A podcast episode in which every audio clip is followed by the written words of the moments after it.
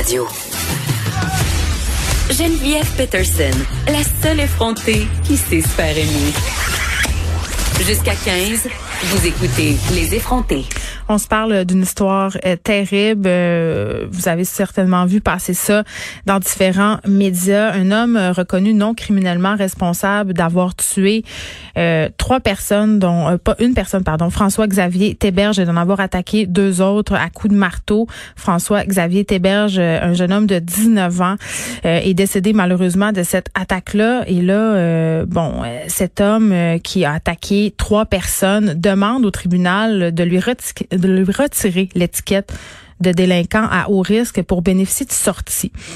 Et là, vraiment, on se pose la question de quel œil est-ce que les proches de cette victime-là voient cette demande? On va parler tout de suite aux parents de François Xavier Théberge, Benoît Théberge et Marie-France Bellil. Bonjour. Bonjour. Bon, euh, écoutez, votre fils euh, François Xavier Théberge avait 19 ans lorsqu'il a péri aux mains de Francis Jutras. Euh, ça s'est passé un soir d'octobre 2015. Qu'est-ce qui s'est passé exactement? ben en fait, c'est pas compliqué. Il revenait d'un rendez-vous chez le dentiste. Et puis, en, cours de route, il s'est fait attaquer par M. Jutras. Gratuitement? Gratuitement. Vous l'aviez croisé, je pense, ce soir-là, euh, Monsieur Théberge, votre fils? Oui, effectivement, parce que lui, son rendez-vous était à 5 heures et puis euh, vers 5 euh, heures moins quart, il nous appelle pour la première facture. Puis euh, on lui dit bon ben amène ça à la maison, on va on va regarder ça à la maison. Puis moi je partais pour le rendez-vous justement des des deux autres, des, deux autres enfants. Fait qu'on s'est croisés sur la 20e ici. Et puis, on s'est, on s'est fait un, comme un babaille en passant pour se dire, ben, on, se voit tantôt. Mais lui, il s'est jamais rendu à la maison. Et là, là. Madame Bellil, c'était quel genre euh, de jeune homme, votre fils? C'est un beau garçon qui s'était bien épanoui dans les derniers mois, la dernière année de sa vie particulièrement. C'est un jeune homme gêné, réservé, mais avec un grand cœur. Puis euh, il a connu le plus bel été de sa vie. Il avait pris la décision d'aller faire une immersion anglaise euh, à l'île du Saint-Édouard. Puis euh, était resté pour le reste de l'été pour hmm. travailler dans un restaurant. Puis était revenu à la maison par la suite.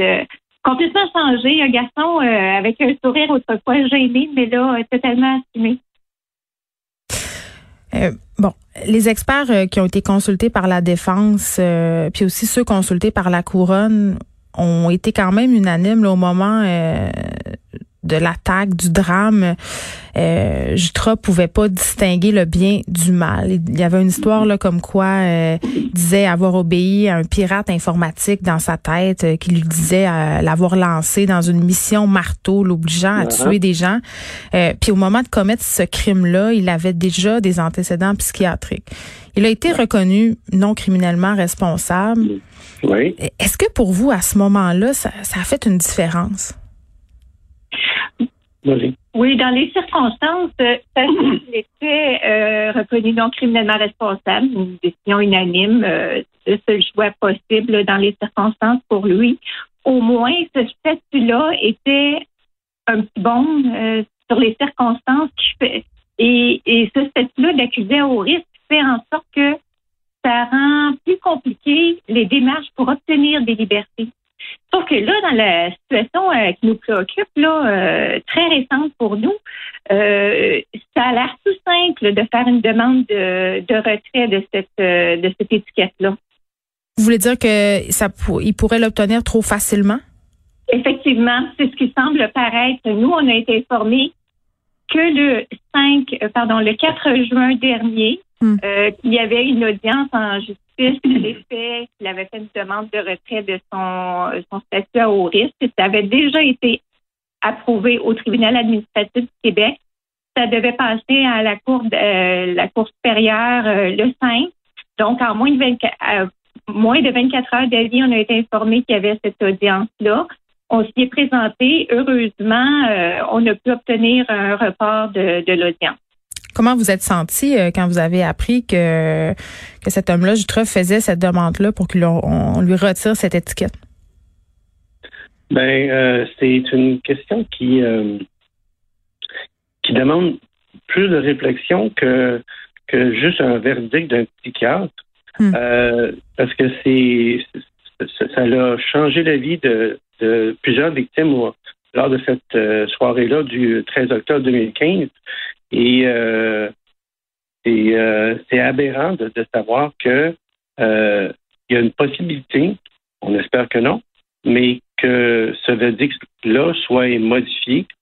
Et il en va de la sécurité euh, de la population en même temps, parce que ça envoie un, très mauvais message à, la population, puis même aux, victimes en premier, mais à la population, euh, du fait que euh, le, le, le système judiciaire là euh, fait pas son travail, je dirais.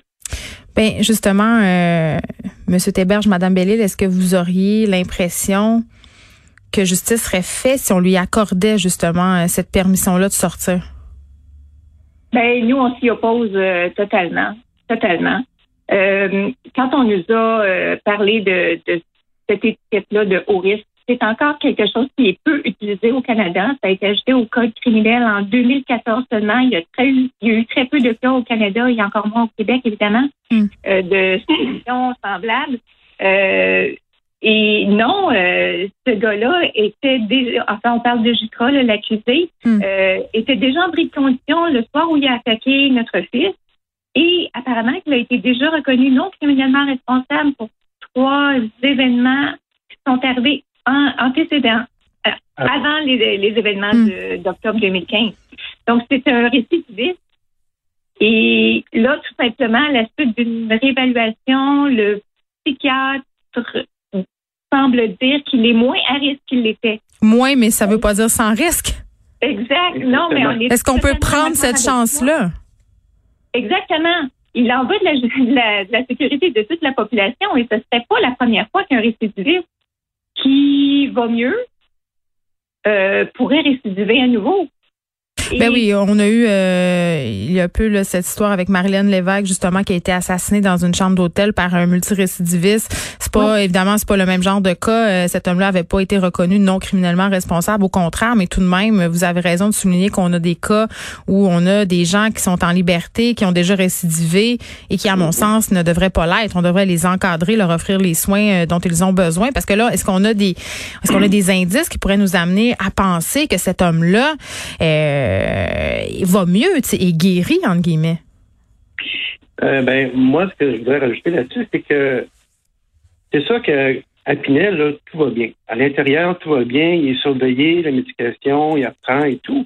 Mais c'est c'est- c'est- qu'est-ce qui nous dit que une fois à l'extérieur, si, si ça, ça, ça s'en va vers ça, euh, qu'il pourra euh, se gérer lui-même, parce que c'est c'est un contexte semblable à ça qui s'est passé lors des événements du 13 octobre 2015. Là. Puis Mm. on on- faut, faut, pas attendre que, que ça se reproduise pour dire on aurait donc. C'est c'est pas ça qu'on veut, là. Très bien, merci. Benoît Théberge, Marie-France Bellil, qui sont les parents de François Xavier Théberge, qui a trouvé la mort aux mains de cet homme-là, un récidiviste euh, euh, Jutra, qui désire se faire euh, enlever l'étiquette de délinquant à risque pour pouvoir bénéficier de sorties. Merci beaucoup de nous avoir parlé. Merci pour votre courage.